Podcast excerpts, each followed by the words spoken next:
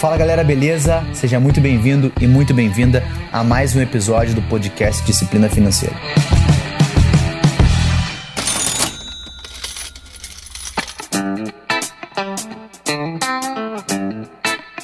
E hoje vamos direto ao ponto. O assunto que iremos conversar aqui hoje é sobre reserva de emergência. Se você não sabe se isso é de comer, se é doce, se é salgado, se tem álcool, se não tem, fica aqui porque hoje você vai sair desse episódio entendendo o que é a importância e como construir a sua reserva de emergência. Vamos embora?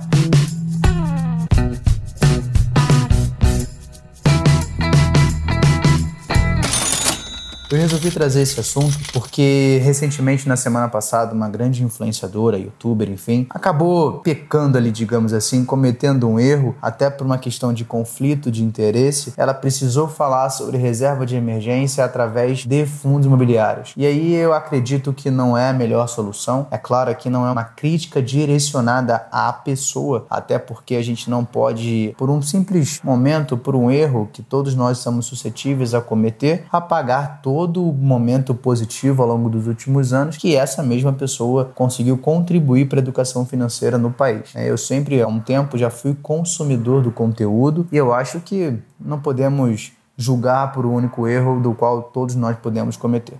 Mas o mais importante é que eu resolvi gravar esse podcast, assim como estou gravando também um vídeo para o YouTube. Se você não me segue lá, disciplina financeira, eu te aconselho a ir lá seguir e também nas redes sociais, principalmente no Instagram, o arroba Rafa Imediato. Mas eu quero falar com você hoje sobre esses três pontos. A importância de ter uma reserva de emergência, por que você deve ter uma reserva de emergência e como construir a sua reserva de emergência. O principal ponto que a gente precisa falar é o que é uma reserva de emergência. Olha para o nome, né? Pensa agora aí, mentaliza, escreve, faz como você quiser. E aí, se você tiver, por exemplo, no seu escritório, em casa, num lugar confortável, faça assim como eu gravando esse episódio. Pega um café, fica tranquilo, anota e faz o que você achar mais interessante. Primeiro ponto, você tem que entender reserva.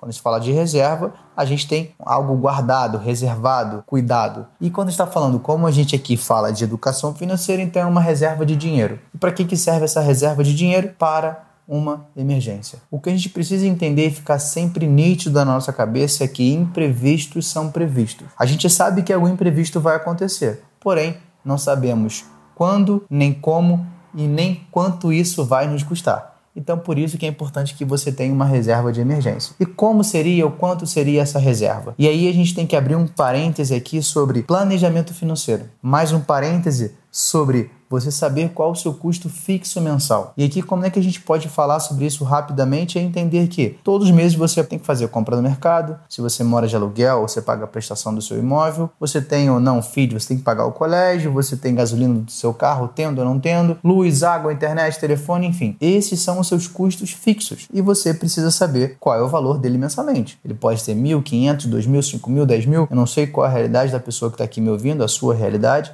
então é importante que você primeiro pare e entenda qual o meu custo fixo mensal. Seu custo fixo mensal, você tem que ter a clareza dele para que você monte uma reserva de emergência com base nesse custo fixo. Vamos levar em consideração aqui que o seu custo fixo mensal é de dois mil reais, por exemplo. Quando está falando desse custo fixo, a gente vai pegar essa reserva de emergência e vai adaptar para dois modelos. Dois modelos de ouvintes, o, o seu modelo que pode estar aqui me ouvindo, a gente tem o um modelo de quem é carteira assinada, que é uma grande maioria no país, quem é CLT e tudo mais. Essa galera, que pode ser você, tem uma tranquilidade, digamos assim, que se ele for mandado embora, teoricamente ele tem alguns direitos que ele pode ali vir a conseguir, como seguro-desemprego, como o seu próprio FGTS, o fundo de garantia. Então, para essa galera, para esse público, é aconselhável e é importante você saber que não é uma regra genérica que serve para todos, mas é aconselhável que você tenha seis meses do seu custo fixo reservado. Então, se a gente está falando que o seu custo fixo é de dois mil reais, então seis meses, seis vezes dois,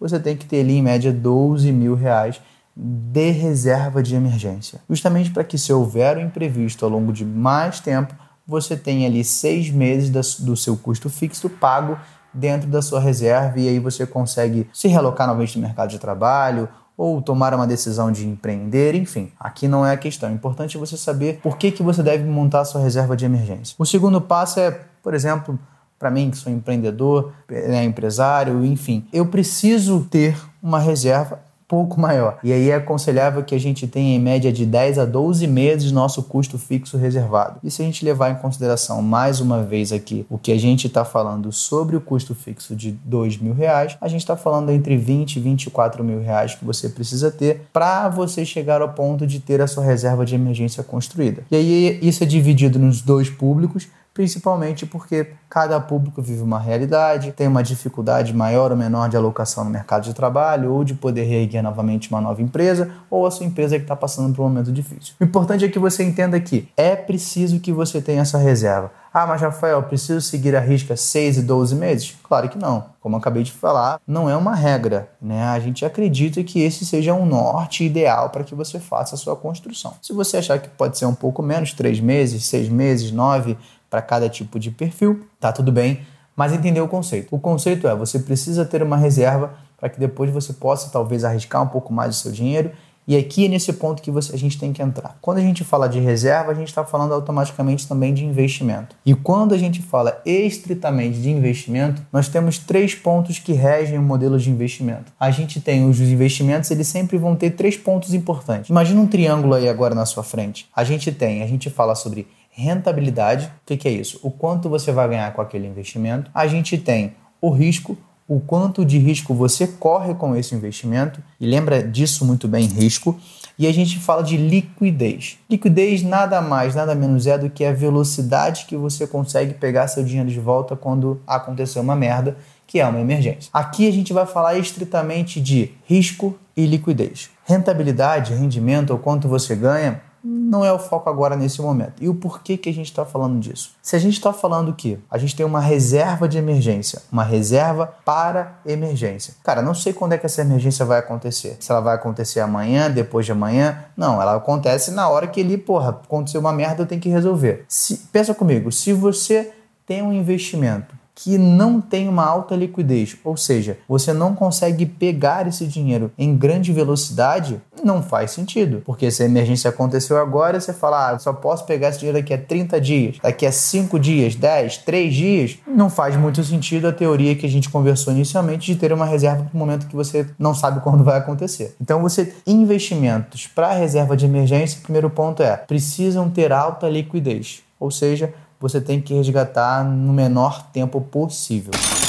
O segundo ponto a gente vai falar sobre risco. Se a gente está falando mais uma vez de reserva para emergência, e eu vou repetir muitas vezes esse nome aqui para que fique dentro da sua consciência, que você entenda isso, você tem que ter um local investido aonde o seu risco seja o menor possível, o mais próximo de zero. Então, grava sobre isso. Para reserva de emergência, você precisa ter liquidez, velocidade para resgatar esse dinheiro e risco bem próximo de zero. E aqui vou pegar o assunto que foi comentado na semana passada e o motivo principal de gravar esse podcast. Quando a gente fala de investimentos de fundo imobiliário, o que você precisa entender sobre fundo imobiliário é é um fundo onde investe em imóveis e aí a gente tem fundos de shopping centers, galpões logísticos, lajes corporativas, que são lojas comerciais, salas comerciais, entre outros, e que não é o foco do assunto aqui. Mas lembra que a gente falou que você precisa focar em quê? Risco e liquidez. Legal. Se a gente está falando de fundos imobiliários, eles trabalham por ciclos econômicos. Você são momentos sazonais. Hoje, na data que a gente grava, 19 de fevereiro de 2020, a gente tem um momento econômico para os fundos imobiliários interessante. Mas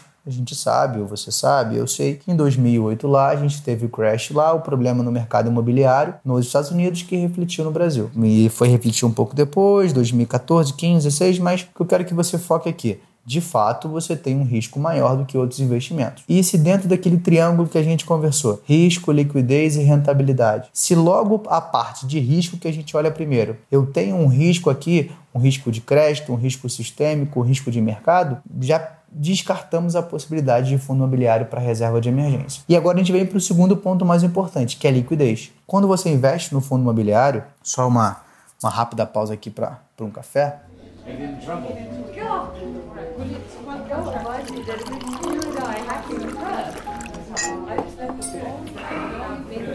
Quando você investe em fundo imobiliário e. Editor, pode deixar rolar esse podcast, não precisa cortar essa parte do café, mas é pra galera também respirar. E quando a gente tem em liquidez, fundo imobiliário, se você hoje você tem uma cota ali de um fundo e você quer resgatar porque você teve uma emergência, por exemplo, como aconteceu comigo, o meu cachorro sofreu um acidente e aí ele se machucou, teve um rompimento na medula e eu tive que gastar com os exames ali naquele momento, foi naquela hora, o cachorro estava com dor, eu tinha que levar para o médico, eu tive que resgatar uma parte da minha reserva de emergência. Os fundos imobiliários, eles demoram até dois dias úteis para você conseguir resgatar aquele fundo. Primeiro que você depende, né, dentro do mercado financeiro, para você vender algo, você precisa que alguém queira comprar. Então você tem ali um risco de liquidez. E o segundo ponto é que mesmo quando você consegue bater uma pessoa que quer comprar e você que quer vender, beleza, deu match, né, que as pessoas chamam disso de hoje em dia, funcionou, ainda demora dois dias para vir para sua corretora e depois disso você tem que sacar para sua conta para você utilizar. Imagina meu cachorro dois dias com dor, com rompimento na medula. Isso não faz sentido. Então esse é o primeiro ponto que se bater um pouco sobre você não deixar a sua reserva de emergência em fundo imobiliário. Ah, mas eu nunca devo deixar a minha reserva de emergência em fundo imobiliário? Para mim e para você, pessoas físicas comuns, não. Faz o básico que funciona. Então, em via de regra, Pode ter algumas exceções? Sim, se você sentir à vontade, beleza. Mas por via de regra, não deixe a sua reserva de emergência, não faça a sua reserva de emergência com fundos de investimento imobiliário tá bom? Então, porque ele quebra esses dois princípios. E aí você tem que pensar: eu corro o risco e eu tenho baixa liquidez. Então, não faz sentido para mim ter esses investimentos aqui para a construção da minha reserva de emergência. Agora que você entendeu o conceito, entendeu o que você não deve fazer, você vai ter que procurar agora investimentos que tenham um risco bem próximo de zero e que tenham uma liquidez bem alta. E agora, como eu falei com você, o intuito desse episódio é te educar, te dar consciência para que você possa tomar as melhores decisões. Então eu vou utilizar aqui dois exemplos sobre três exemplos, né? Vamos lá, sobre investimentos que têm alta liquidez e também um risco bem próximo de zero. E aí você faz a sua pesquisa e toma a sua melhor decisão. Tudo bem? Então a gente vai começar aqui com, por exemplo, o tesouro, o modelo do tesouro direto, né? Só um comentário. Muitas pessoas falam, ah, eu investi no Tesouro Direto. Você precisa entender que Tesouro Direto foi um programa criado em 2002 para que você possa fazer a compra de títulos públicos federais. Na verdade, você está comprando uma parte da dívida que o país tem. Então, na verdade, você não investe no Tesouro Direto, você investe através do Tesouro Direto. Só uma explicação, porque às vezes eu vejo algumas coisas que eu não concordo e é importante a gente falar para que você tenha o um entendimento correto do que você está fazendo. Quando a gente fala de mercado financeiro, quando a gente fala de investimento, o que vai te dar a segurança, né? E aqui eu tô, é não dá para você ver, mas eu estou colocando entre aspas, é o que vai te dar a segurança é o quanto de conhecimento você tem. Ponto. Quanto maior for o conhecimento, mais segurança você tem do que você está fazendo. Então, quando você está investindo, por exemplo, em títulos públicos federais, você tem o Tesouro Selic, o Tesouro IPCA, você tem Tesouro Pré, pós-fixado. O que você precisa saber é que você vai ter que pesquisar dentro do modelo do Tesouro. Aqui eu vou te fazer um convite. Eu postei um vídeo no meu Instagram, arroba Rafa Imediato, aonde você só precisa assistir esse vídeo e aí você vai conseguir ter acesso a um curso gratuito sobre o Tesouro Direto. Eu poderia aqui muito bem falar para você aonde você deve fazer, como você deve fazer. Sim, eu poderia fazer isso aqui, mas entende que eu quero que você se eduque financeiramente. Porque amanhã, depois, talvez eu não, não possa estar aqui, você não escutou, não pesquisou, e aí você fica dependente do meu conhecimento. E isso para mim não faz sentido. Até porque o foco principal é te dar consciência sobre educação financeira. Então, assim que acabar esse episódio, ou pausa aqui agora, vai lá, assiste o vídeo no meu. Tá lá, se não me engano, tá no IGTV.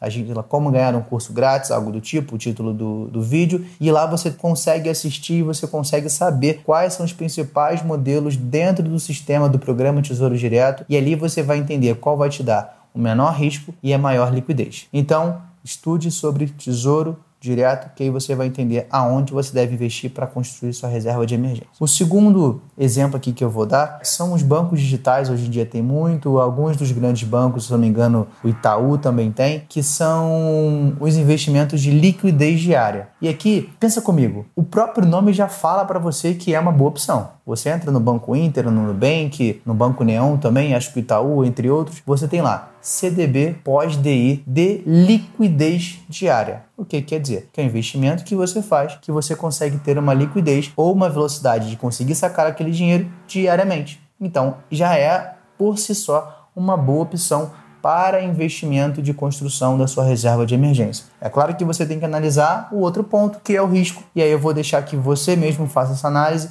e se surgir alguma dúvida, comenta aqui, me chama lá nas redes sociais, no Instagram, que aí a gente consegue sanar também essas dúvidas. Mas o mais importante é que o próprio nome já te diz que é uma boa possibilidade de investimento, porque você tem uma liquidez diária, então isso é muito importante. O terceiro exemplo é fundos de investimento. Ué, Rafael, mas você acabou de falar para mim que os fundos de investimento imobiliário não são uma boa opção? Sim, fundos de investimento imobiliário não mas os fundos de investimento, alguns são boas opções para que você também deixe sua reserva de emergência. E aí você tem que se atentar Primeiramente é os fundos de investimento que têm liquidez diária e que têm o menor risco. Quais são os que têm menor risco? Geralmente são atrelados à taxa Selic ou à taxa DI, que é a taxa de juros base Brasil.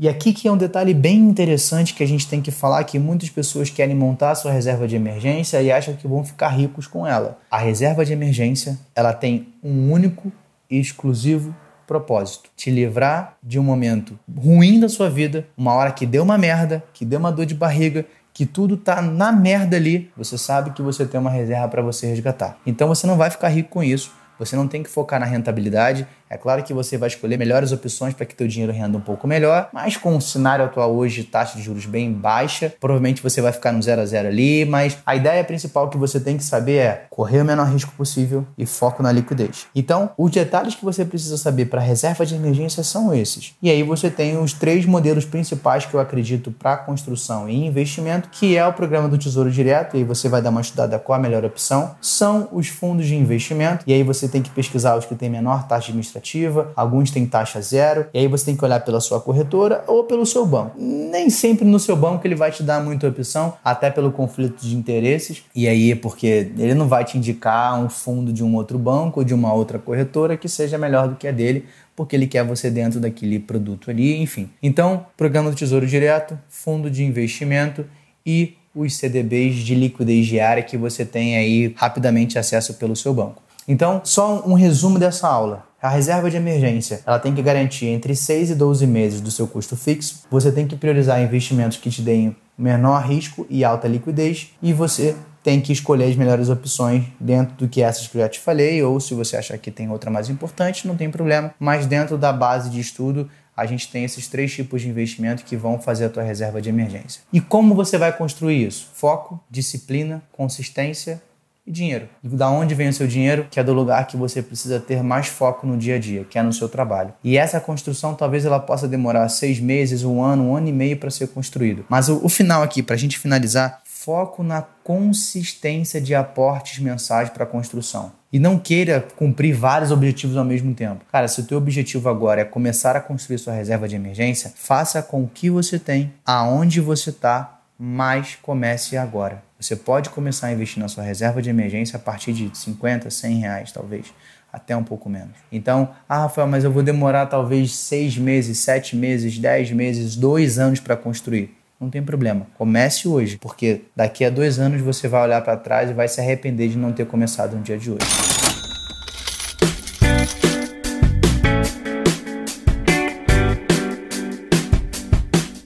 Então, esse é o recado do episódio. Se você ficou com alguma dúvida, vai lá nas redes sociais, comenta, me manda um direct lá, me manda uma mensagem, que vai ser um prazer imenso eu conseguir te ajudar a construir a sua reserva de emergência, se esse é o teu objetivo, tá bom? Então, até mais, nos vemos no próximo episódio. Um grande abraço.